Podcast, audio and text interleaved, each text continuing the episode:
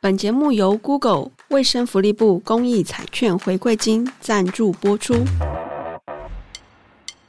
哎，你服务学习要做什么啊？找好了没？当然还没啊，又不急，之后再找就好了啦。那你想找哪种类型的？跟你说，我有在考虑是要去图书馆呢，还是动物园？听说那两个地方的工作很多诶。做志工本来就是为了要让学习历程档案好看而已呀，那么认真干嘛？当然要认真服务啊，不然学校要你去干嘛？拜托，我只是为了要凑时数，最好是事情少、离家近的爽差呀。夸张诶，既然都要花时间做志工，当然要找自己喜欢的啊。诶，我跟你说，我去年有去动物园服务过，休息时间还可以免费参观。很好玩诶，你不是很喜欢动物？要不然我们一起申请啊！哦，动物园是户外的工作吧？听起来又热又累。算了算了啊！对了，不然你电脑那么强，去找有资讯志工的机构啊，我们一起上网看看有没有适合的，说不定可以一起去。嗯，好啦，但先讲好哦，如果我不想做，你不能逼我去哦。面对青春期的孩子，我们到底该怎么办？欢迎收听《青春怎么办》。嗨，大家好，我是石英。Hello，我是于婷。不知道各位伙伴有没有当过志工呢？对于志工的理解到底是什么？哈，以前我们可能会觉得志工好像是有钱有闲退休的人在做的事情，但是因应社会的变化，然后我们对于社会影响这件事情越来越深植人心。除此之外，我们学校也有强迫大家要有服务学习时数。大家对于做志工是不是也充满疑惑呢？好，那我们今天很荣幸邀请到两位来宾，跟我们分享一下怎么当志工，以及志工的世界到底是怎么一回事。那我们欢迎教育部北基青年志工中心的负责人张嘉明老师，以及青年志工台科大电子系以及松山功能无人机夏令营第二届总招严庭安同学。大家好，我是嘉明。大家好，我是庭安。嘉明老师，我今天才第一次知道说，原来教育部有一个青年志工中心耶。那到底这个是一个怎样的中心呢？教育部青年发展署，它主要是负责青年事务嘛。那他们期待青年可以透过服务来做社会参与，因此他们在台湾各县市都有成立青年自工中心，大概有十二个青年自工中心。透过青年自工中心，你可以接触到一些不只是自工，包含青年署，它其实还有很多其他的关于青年的相关的服务，都可以透过自工中心来做一个了解跟媒合。对，那我们负责的是台北跟基隆，所以是叫北基青年志工中心。之前会碰到一些家长们来跟我们询问说：“诶，我的孩子能不能到展示协会来当志工啊？因为学校有要求学习服务时数。”家长们有时候就会说：“我已经打了好多好多个机构哟，现在有一些管道是可以去得到一些相关的资讯的。”其实机构不是很喜欢青年志工，我不知道展翅怎么讲。举个例子来讲好了，机构其实是期待我的志工可以稳定的来，或者是你最起码你来个四五次，真的有发挥效益。那我们知道，其实现在服务学习时数，它可能就只要六个小时、八个小时或十二个小时最多。那十二个小时，试问一个志工在机构里面到底能够发挥什么效用？其实非常少。反而机构还要需要很多成本去带领这个自工，哦，所以这可能就是刚刚于婷所提到的哦。到底我们怎么去认定志工是什么？志工是为了要满足时数，还是志工的目的性是什么？我会这样解读，因为刚刚于婷讲到服务学习嘛，其实它是一个学习，而不是服务，只是它的学习方式是透过服务的这种形式在进行。对，所以我觉得还是回归以学生的角度来讲，我觉得还是要回归到他的学习目标。比如说，你今天你的学习目标是人权教育，你想要认识人权，甚至认识白色恐怖，诶，也许你可以去二二八纪念馆去当志工，嘿，你可以去景美的人权博物馆去当志工，它就会紧扣到你的服务的学习目标里面去。同意，我觉得有学习目标蛮重要。如果你没有想好你想要做什么样子的志愿服务的话，那你很容易就会把它当做一种打发时间，反而就少掉服务学习里面学习的部分。然后你甚至也不觉得可能有真的服务到什么。接着就来访问一下我们的青年志工好了，庭安先跟我们介绍一下你们这个无人机夏令营到底在干嘛？无人机团队一开始主要是以比赛为主。大概二零二一年的时候，疫情的时间，所以比赛很多都是停办或延期这样子。我们指导老师 Sky 老师就想说，这段时间我们可以做一些什么别的事情？我们既然有无人机的资源，有这段时间就可以做一些别的社会参与的事情，就想到说可以去办营队这样子。我们第一届营队是到台东的建和国小。搭火车到台东火车站之后，还需要再换大概二十分钟的车程才可以到那间国小。呃，我们那时候是办两天的营队，营队的内容有像是活动类型的，就是有大地游戏、闯关游戏、寻宝活动等等的。另外一个就是无人机的课程，我们从组装无人机开始，小学生们从组装开始去了解无人机的构造，像是无人机是如何飞行。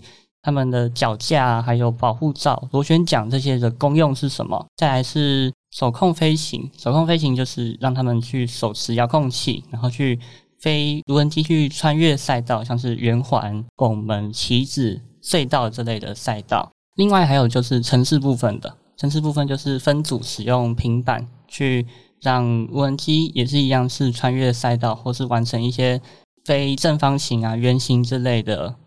之类的特别的目标，最后有考核活动，就是把前面的课程组合起来，最后在他们的结业证书上面有一个考核的小卡，然后让他们可以证明说自己有完成这些课程内容。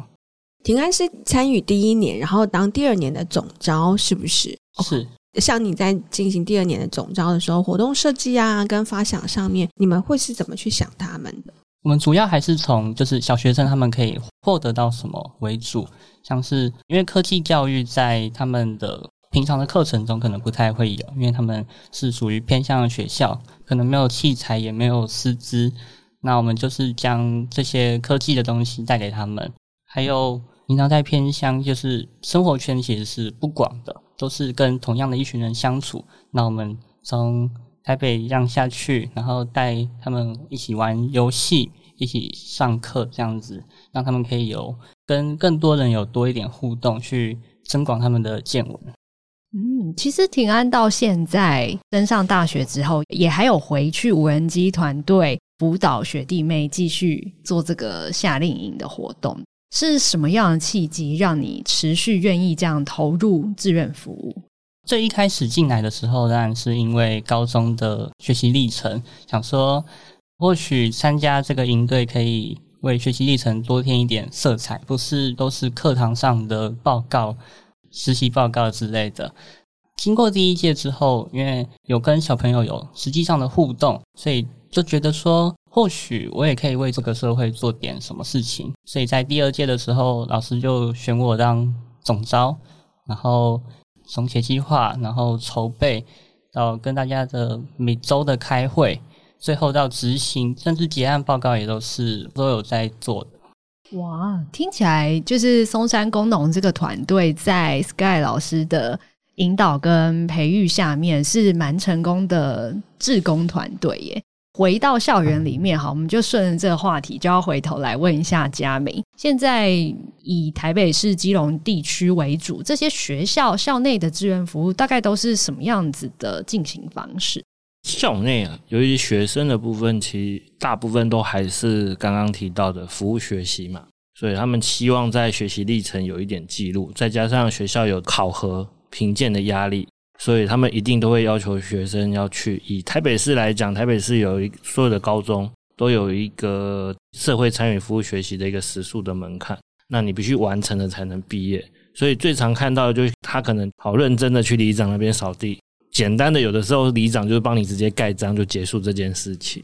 真的，你如果说要在校园里面，尤其现在高中校园里面去落实的话。除非有一些热心的老师，或者是主动的学生，才可以有像 Sky 老师这样子带着学生去做一些偏乡的参与，然后去做一些专长的应用。在前两年呢，台湾其实，在疫情期间嘛，所以其实也很难有这种人跟人的直接接触嘛。这个对于在参与志愿服务上面会有什么样的影响，或者是有什么新的契机吗？我觉得影响蛮大的，是因为我觉得服务这件事情最令人有感动的就是人跟人的接触嘛。就刚刚像庭安讲的，他可以第一线去看到小朋友，小朋友会有最直接的反应回馈给他们。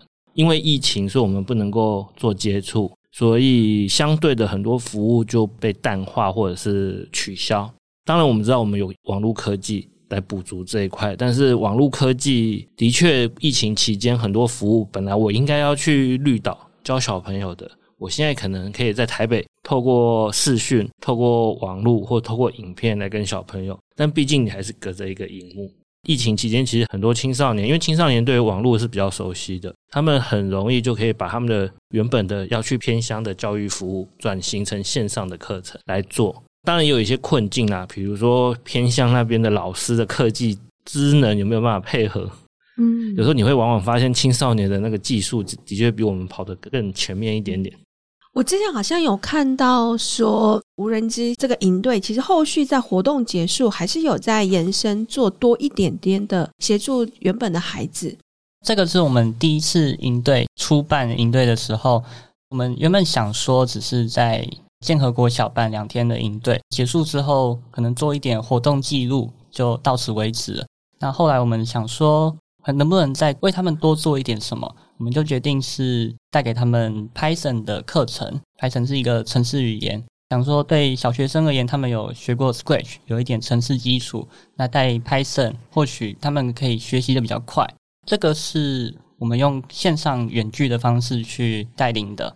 就我自己访视经验，其实我最害怕看到就是服务完之后，然后有很多志工跟现场的小朋友哭着抱在一起。但我觉得庭安的这个无人机团队经验就是蛮好的，因为数位的环境普及的关系，所以我们就可以很轻易的继续延续我们那一次短短的实体服务，它可以透过线上继续传承下去。谈到数位服务。现在蛮多青年志工在数位服务上面也有很多创新的经历，哈。然后像我看到很多青年志工，比如说像庭安这种熟悉资讯的，好，那他就会很擅长找一些平台，然后设计一些有趣的活动，甚至在上面办数位展览之类的。当然，也有一些青年志工有别的专长，好，所以我们在谈志工，好像跟我们以前。志工的想象不太一样了。现在大家更容易的联想到自己的特质或是专长，可以怎么样应用在志愿服务，或者说我们谈社会参与这一块，可以请佳明跟我们分享一下。就你的观察，当代的青年志工大概会怎么样善用自己的专长来去结合他的志愿服务？有没有一些比较特别的例子可以给我们听众朋友参考？我们延续松山工农。其实他们无人机团队去服务之后啊，像今年他们管乐团也去花莲服务了。我知道管乐团之前都有例行的偏乡服务，因为他们管乐团是社团嘛，不像他们是竞赛队伍，他们就固定暑假就会去做一个在花莲的一个交流，然后去服务这样子。我觉得这就是一个很不错的模式。你可能玩社团，比如你是热音社。除了在中山堂成发以外，诶，你可以把这样的音乐素养再带到不同的角落去，让不同的小朋友去认识，比如认识什么是摇滚，诶，什么是音乐，诶，我觉得这就是一个应用的一个方法。另外一个比较特别的，像我们都会有毕业旅行，对吧？有些学校的毕业旅行是班级为单位去办理的，就会有像我接触到的，就是像北女。他们就觉得，哎，毕旅好像该做点什么，因为我们现在其实蛮提倡那个什么公益旅行，多带一公斤的东西去送帮助地方。那他们就决定了把他们的毕业旅行界定在公益旅行，所以他们也安排了可能五天的毕旅，他们安排了三天去做偏向教育服务，还是有玩到，甚至你还可以更深入的去在地了解在地的文化跟人群的接触。那你也同时可能发挥一些些社会参与或社会公益的效益，带给当地的小朋友或者是民众有一些不一样的感受。我觉得那个志工的诠释好像又多了一点创意跟新颖的成分在这边，就想问庭安，你觉得什么是志工？你自己怎么诠释志工这件事？对我来说，志工其实就是能带给小朋友东西，不管带给他们的是实质上的学习，像是无人机或者是其他城市上面的的知识，陪伴或许对他们来说也是一种他们能够收获的东西。所以不单只是实体的。虚拟的东西对他们来说，或许也是自工可以带给他们的。志工可以做的事情跟他的议题其实是很多元的，所以我也想问问看佳敏，像刚刚前面庭安所提到，我们现在是用科技志工的方式是一种模式嘛？家长们可能从今天知道说，哎，我的孩子有这样的专长，我可以去找类似这种跟资讯有关或科技有关的类型。除了这个之外，还有怎样的类型可以去进行呢？像我们现在很强调的是生命教育，所以比如说流浪狗跟流浪猫的问题，怎么去面对跟处理？那有一群志工其实也是在做这件事。比如说以流浪猫来讲，它可能可以去做公园的喂食，甚至诱捕。诱捕要干嘛呢？要帮它结扎。嘿，从喂食、诱捕到结扎这一个这一整串的过程，其实我们的政府是没有能力或没有。人力去做这件事情，全部都是靠志工。现在在街头上去做这样的事情。那我们其实中心之前也发起了一个计划，针对流浪猫。那我们利用中心装潢要拆下来的那些木板，帮它重新组装成猫屋，然后把这样的猫屋再送回诶流浪猫的中途之家，很多爱爸跟爱妈的手上，让猫咪可以比较有舒适的环境。诶，这也是另外一种不一样的形式的服务方法，所以我会觉得很多元啦。因为尤其是在议题上面，包含前几年，比如说同事婚姻，诶，它其实也是靠许多志工去做推动跟努力。包含你也可以为了你支持的某些理念，去帮某些候选人去做志愿服务啊，这也算一种志工。对，我也觉得这也是一个很。毕竟它是你支持认同的理念，我觉得都是一个很可贵的一个行为。所以其实我们不用去那么狭隘的去思考，说我的志愿服务就是在现有的一些机构或者是什么，而是我对于某件议题我关心、我喜欢，它跟我的理念啊相合的时候，我其实都可以付诸一些行动去做些什么事情，都可以成为一种跟志愿服务学习扣在一起的一种方式。对，因为最终我们期待透过众人的力量去解决众人的问题嘛。志愿服务是一个还不错的方式啊。不过，对于没有当过志工的人而言，那个第一次应该都是蛮困难的吧？到底当志工的意义在哪？我想很多人很难跨出第一步，是因为他想很多。那我们就来问一下两位，两位当年的第一次当志工是为什么？然后做了什么事情？好，我来讲一下。不过我的有点久了。大学的时候比较正式的去做志工。嗯、那我们那个大学时代还没有什么服务学习嘛。嗯、一开始的时候，我还是一样跟庭安一样，我们其实是做偏向教育，做人本教育营队，跟刚刚我讲北一女的毕旅有点像。我们就暑假想出去玩嘛，出了玩，哎，是不是可以做一点不一样的事情？你问我对我的影响嘛？我其实觉得那样子的营队带给我最大的，不是我去服务。而是整个营队传达的人本教育理念，那样的人本思考，其实影响到后来，因为我本身学人文科学的，包含专业的部分，包含后来的研究的部分，其实都是从这样的角度去做一些发想跟出发，做观察，甚至进一步的，诶，我后来去参与了刚刚讲的国际志工，诶，那国际志工带给你的又是另外一个角度，包含两个不同的社会文化的冲击。那这样的冲击底下，你怎么带回来台湾，在你的生涯或职涯上面去做对应？对，我觉得这是一个我们想要强调的一个东西。就像你可能帮着华山基金会就在台北街头募发票，很无趣。重点不在于你将来要不要当职工，而是重点是在这样的作为当中，你这样的行为有没有办法改变，或有没有办法结合到你自己的发展。我昨天刚好参加一个研讨会，那老师讲的很直接。虽然只是在募发票，你有没有想过他在做潜在客群的开发？对，诶，潜在客群的开发，这是所有的公司的行销都要学会的东西。没错，在募发票过程就发现，诶，自己搞不好很适合当业务之类的。对，其实就是跟你的职涯开始做结合了。所以这其实是我觉得在青年要做服务这件事情，应该用不同的角度去解读，嘿，而不是说带给对方什么东西。毕竟我们带给别人的也都是有限的，是别人带给我们的可能可以是无限的。挺安呢？你的第一次就是无人机团队吗？还是你更早之前就开始有志愿服务了？第一次就是我们无人机的夏令营这样子。当初其实也没有说特别想要参加，只是 被老师留住了。然后想说，呃，我现在也没什么事做，课业上好像也还 OK，就想说做做看吧，反正应该也不会有什么损失。就这样不小心的就进到了这个营队里面。在活动中有不小心，就是有提早到时间。当时就想说，这段时间我们可以做什么事情？那小朋友就想说：“哥哥姐姐，我们可以打球吗？”我们就想说：“诶，好像也不错。”就很开心的度过这样的短短三十分钟的时间而已。对，但是不只说我们很认真的带着课程，很认真的带着活动，我们还很放开来的，认真的，真的是人与人的相处。那这段时间对我来说也觉得没有什么形容词，就真的很开心这样子。就让你印象深刻是什么？为什么会让你现在好像也有在继续从事志愿服务的社团？第一次进来当然就是就想说是学习历程嘛。结束之后，我觉得说有得到一些学校不会讲，像学校就不会讲说怎么去跟小朋友互动。那他们如果出了什么问题，我们要怎么解决？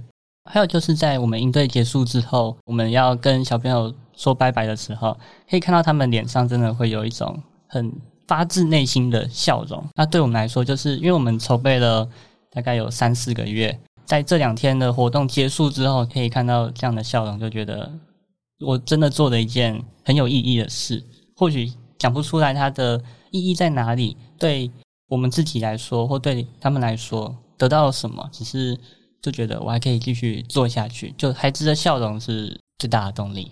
不过，我们回到校园志愿服务，还是有一些推广上面比较不容易的地方。因为其实蛮多老师可能会说：“诶，我上课都没有时间了。”学生自己的服务学习，他自己想办法。然后或者是说，可能家长也会反映：“哦，我孩子要念书，他还有才艺班，他有运动性社团。好，那到底什么时候要来做志包含心态上，然后以及学校的政策上，我们这边可能请佳敏跟我们分享一下。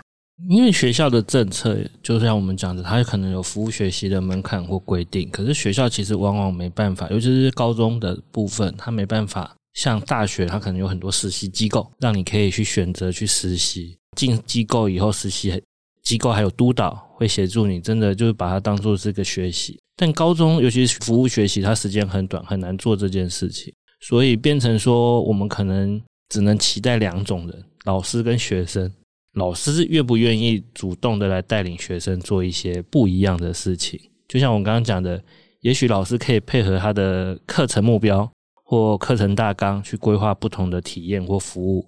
像 Sky 老师，他可能结合社团或竞赛团队，让他们有不同的体验。另外一个就是学生自己，你有没有去试图去想要？既然你都花时间了，那你有没有想要再收获更多？或也许你可以做更多，也不一定要做更多。比如说。就像我刚刚举例的去避旅一样，既然我们都要出去玩了，那顺便可以解决公益服务时数，不是更好吗？我觉得这就是学生可以去做的，或是青年志工可以做的。那他就不是，你就会发现学校的规定是规定没错，但是我们可以用不同的方式来解决，或去做得更好一点，然后让我们整个服务或者是整个所谓的服务学习的学习历程是可以更有收获的。诶，我回应一下刚刚庭安提的，其实我觉得他们可能都忽略了很多事情，包含其实我们都一直期期待学生在这样的过程里面，他是不是有去观察到小朋友？诶，如果你没有去偏向，你很难去接触到这群小朋友，那你也没有机会去观察你的他的周遭。对，那观察力其实对我们来讲是一个很重要的社会力。另外一个就是像他是总招，他刚刚有提到，包含计划跟结案都是他写的。如果你真的是正常求学的话，你很少有机会写到什么叫做计划。可是计划这这个技能，其实是我们一般上班族基本能力之一。甚至你可能因为你的计划能力好一点，你更容易可以晋升，或者是有更好的工作。那我觉得这其实都是可以透过这样的服务过程里面你去磨练跟锻炼的。另外一个最终我们其实期待的是这样子的组织能力，他去组织他的团队，甚至他去思考说偏向的小朋友的需求，他怎么把这样的需求组织以后变成是他的企划，甚至他的服务的内容。我觉得这都是很难能可贵的学习经验。我觉得在之前的经验上面，可能在跟学校同学们在做志愿服务，可能会有一些门槛，就是家长们都会担心说，我的孩子念书都念不够了，我还要花时间去做这件事情，我要花时间写计划，花时间跟同学们讨论这些事情。平安，你的家长怎么去看你在进行这些事情？他们的态度又是如何？其实家长他们都蛮支持的，因为他们对我的教育方案其实都是。比较偏自由的，不会是死读书，就是升学考试、升学考试这样子。就想说，如果你能在课外的时间多做其他的事情，或许对你来说也会有一些成长。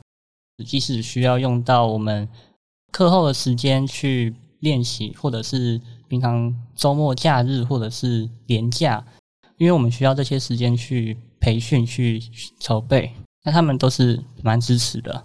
我在筹备营队之后，需要拨出更多的家庭时间去到学校。难得的家庭时间，我跟我父母就会有更多的沟通，去讲说我在学校都做了些什么。那他们也会问一些想要知道的问题，就是说我们筹备的东西，他也想看看，也想看看说我们在营队中将会有什么东西，他们也会好奇。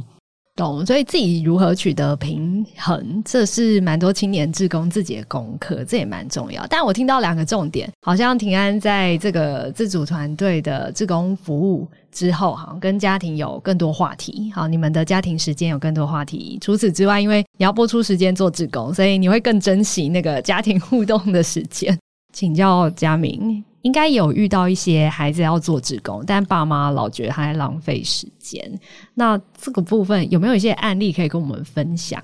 我比较常接触到，其实反而是很多家长要帮他的小孩，甚至比如说在国外求学的小孩，寒暑假要回来台湾，要去安排他的服务。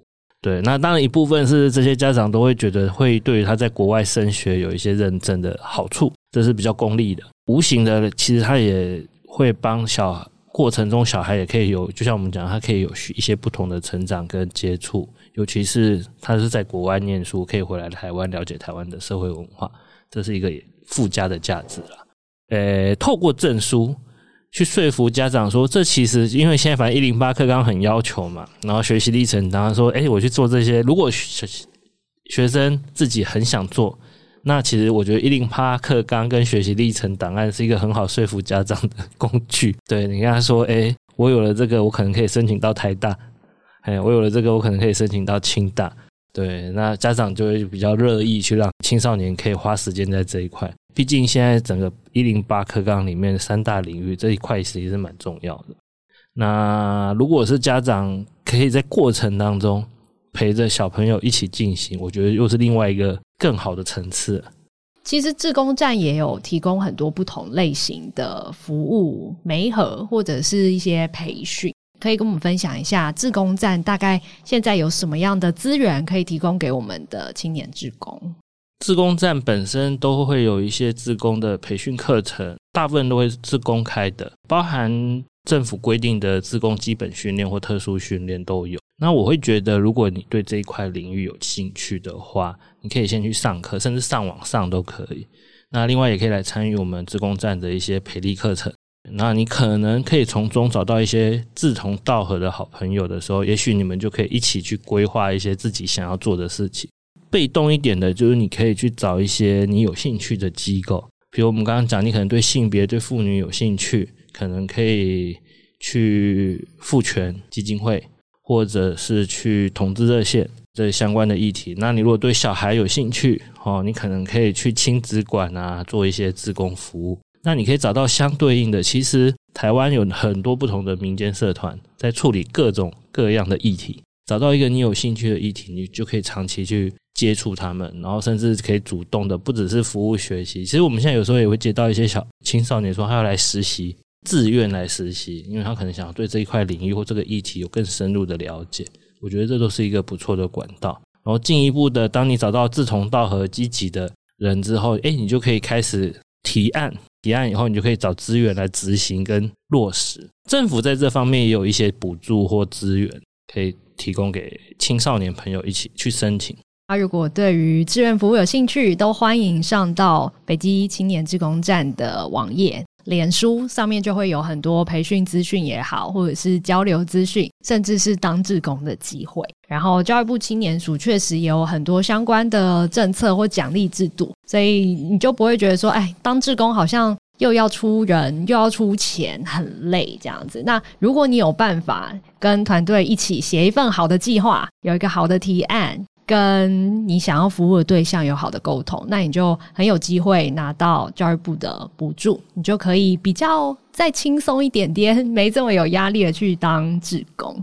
志工谈到这边，到底该用什么样的心情去做志工？很多人会觉得，好像一定要服务偏乡才是做志工，一定要服务原住民部落才是做志工，好像要去找一个比我们现实生活中再弱势一点点的族群来做。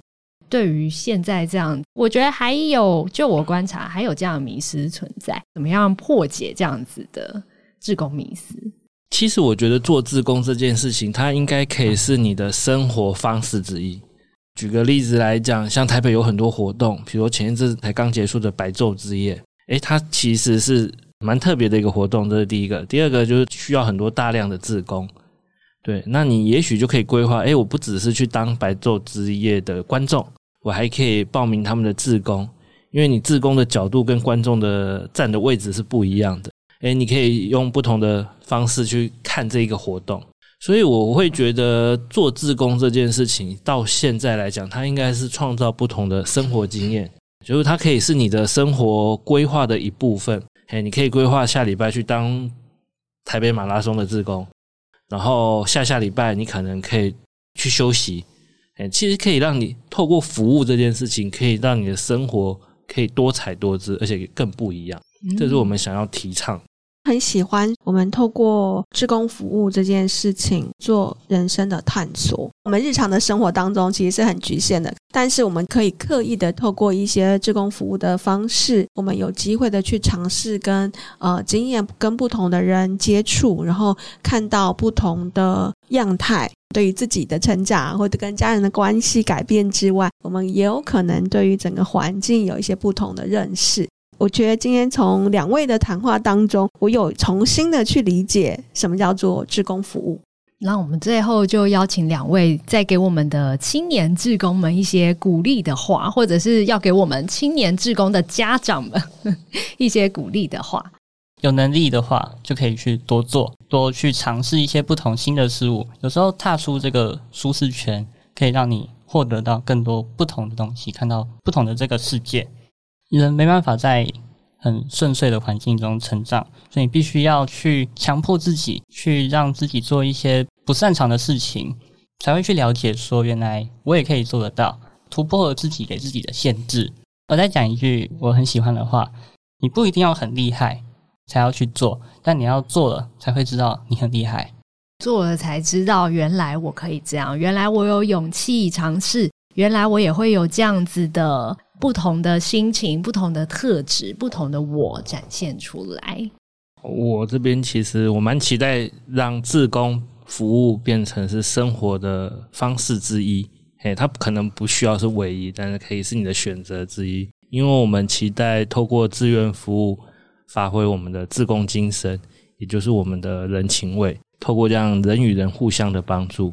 重新建构我们的温暖的社会，那也实现我们的社会正义。谢谢两位今天带给我们这么温暖的分享。其实对我来讲，做志工这件事情，很像是我试着在创造一个我想看见的世界，所以我愿意做一点点事情，让这个社会有一点改变。然后就像嘉明讲到的，把它当做一种生活方式。做出小小的行动，我们就可以改变社会一点点。你也会在这个过程中发现一个新的自己，我觉得家长们呐、如果说我们平常觉得想要叨念孩子很多事情，然后这种叨念会让孩子觉得厌烦，其实我们可以将这些你想要谈的东西落实在你想要关心的这些社会服务上面。你可以带着你的孩子一起来规划，在你的旅行当中或者是生活当中拨一点点的时间去谈试看看，或许你可以看到不同的风貌。没错，如果想要亲子一起当志工，也欢迎联络 志工站的佳明。刚刚像石英提到，我们坐在那边跟孩子讲人生大道理，孩子永远都是被动的。如何化被动为主动，行动就很重要。所以志愿服务是一个很棒的亲子行动的方式。今天再次感谢佳敏以及庭安的分享。那如果你对于做志工或者是志愿服务、社会参与有很多好奇，或是嗯有很多想要分享的地方，也都欢迎在我们节目下面留言。网络上面资讯很多，如何去分辨志工的对错这件事情哦？如果你有一些担心的话，也可以脸书上面搜寻 Web 八八五私讯我们，或者是下滑节目资讯栏找到一些网站连接，然后相关的资讯都可以帮助你。然后最重要的是，你可以分享给你的朋友，也许你会在你的同温层里面找到一群可以跟你一起行动的人。感谢你的收听，我们下次见，大家拜拜，拜拜。